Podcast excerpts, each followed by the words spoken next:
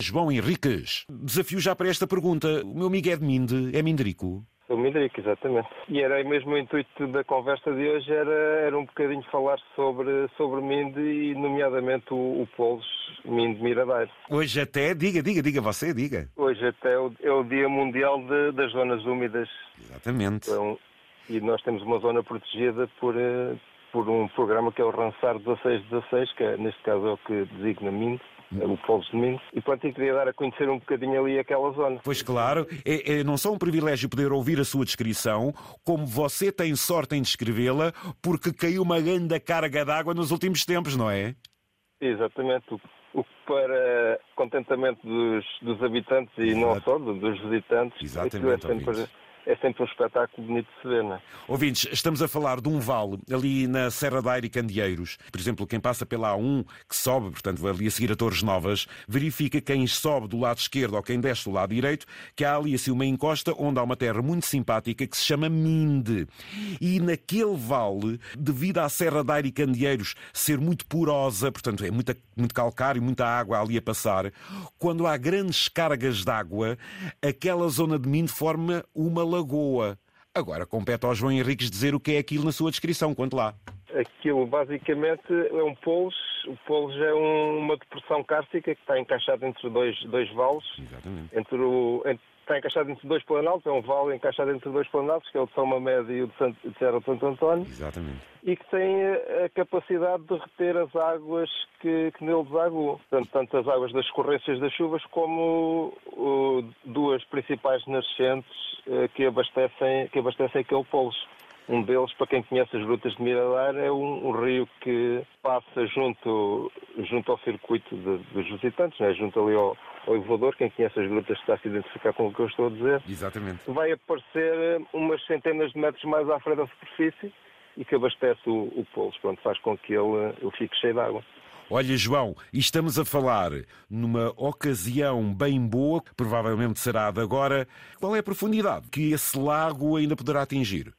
Sim, no, no seu auge, talvez 7, 8 metros ou mais em algumas zonas. Mas não é todos os anos que acontece, pois não, João? É sim, pois o caudal, as chuvas, como nós temos vindo a, verificar, cada vez têm sido menos. Este ano, por acaso, choveu bem e conseguiu, conseguiu reter ali muita água. A água depois, como é abastecido também, isto a natureza não, não brinca em serviço, né? também tem os sumidores que levam a água dali para fora. Né?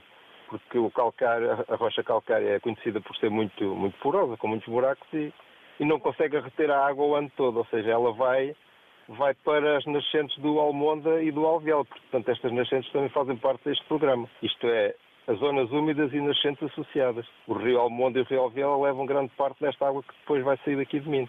Depois, por consequência, vai para o Tejo, não é? Por consequência, até vem para nós bebermos em Lisboa, quando bebíamos a boa água do Alviela.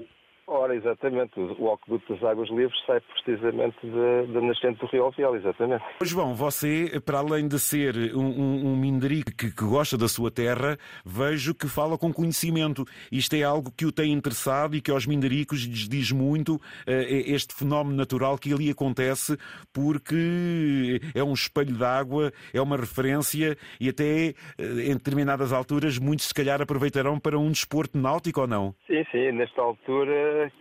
se calhar era bom para ir fazer lá um pouco de pádel, não? Ou pádel, ou uma canoagem. Portanto, nestes últimos, nestas últimas semanas, todo, todos os fins de semana tem, tanto naturais de mim como muitos visitantes que já conhecem. Exatamente. E ali, trazem a sua canoa e que fazem ali, porque aquilo tem ali cerca de quase 700 hectares de inundados, não é? É uma, uma área muito grande. Muito grande, é verdade, sim, senhor. Porque associou isto e muito bem às zonas úmidas, estamos a falar ali de um ecossistema que, para além de haver este desporto náutico, pronto, isto é uma coisa sazonal, ou seja, a água eh, mais tarde, lá para o verão, irá desaparecer, mas há um respeito, há também ali uma proteção desta região, desta zona, João. Sim, sim, tanto que isto está englobado no Parque Natural de Serra da Candeias. Isto está, está ao abrigo de um regime especial, não, não se pode cortar, não, não se, pronto, tem um, tem uma proteção especial não só pela zona úmida, mas por estar inserido no Parque Natural também, não é? Tem que ser respeitado para, para que possa ser usufruído por todos, não é?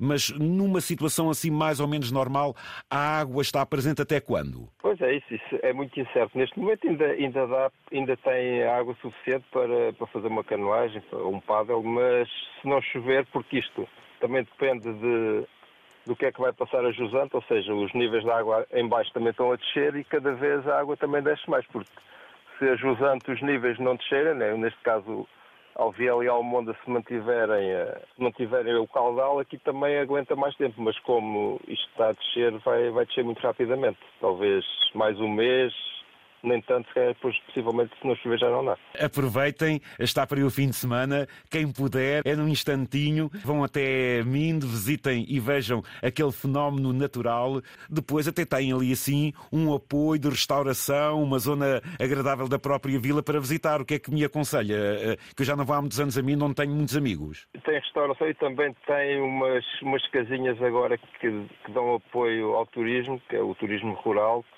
e depois tem toda a envolvência. Tem, para quem gostar, o Santuário de Fátima, tem as nascentes do Almonde e do Alviela, que tem a praia fluvial do, do Alviela, que se chama Olhos de Água. Tem a Nazaré também ali ao lado, quer dizer, isto tem a batalha, isto não é só o Mindo, tem aqui uma envolvência num raio de 20, 30 km muito grande para, para quem gostar. Portanto, e depois tem as grutas de Miradar, que muita gente conhece ainda e muita gente também ainda não conhece. Tem uma coisa muito boa que eu há muito tempo que eu não como, já agora que me falou em restauração e sabe como é que eu sou, que é aí nessa zona de Mindo, Miradeiro, epá... É Marcelo. Ai, pronto, e você foi diretamente ao assunto. De arroz! De arroz, exatamente, com a couve.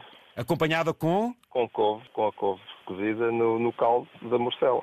Ou seja, lá eu iria ter que sair de Casal Grande para ir até Ninhô. Exatamente, do Casal Grande para o Ninhô, exatamente. Perceberam, ouvintes? Não perceberam, pois não? O que é sair do Casal Grande para ir para o Ninhô? Diga lá o que é isto. Casal Grande é Lisboa e o Ninhô é Mindo. O chamado calão mindrique, exatamente.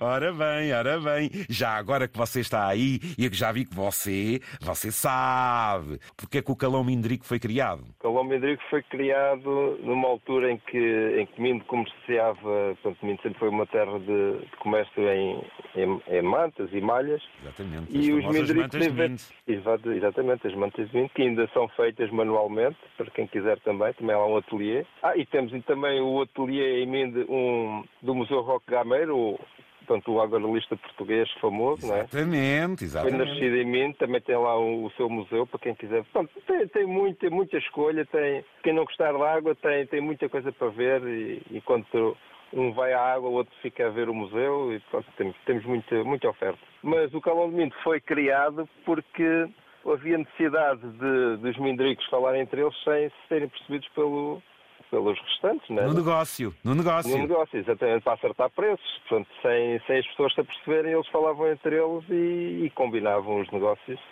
Muito bem. Era uma forma de, de ninguém perceber o que, é, o que, é, que eles estavam a falar? Ficou, e ficou até hoje. João Henriques, muito obrigado, muito obrigado por vir ao programa eh, com essa consistência, promovendo aqui essa zona bonita de Minde. Só acontece de vez em quando. Ouvintes, é assim que se descobre o país. Façam-se às estradas secundárias, Minde, Miradeiro, Serra da e Candeeiros, as grutas, ó que fim de semana. João Henrique, foi um gosto e um abraço a Minde. Gostei muito de ouvir, João. Muito obrigado e, e bom dia para todos.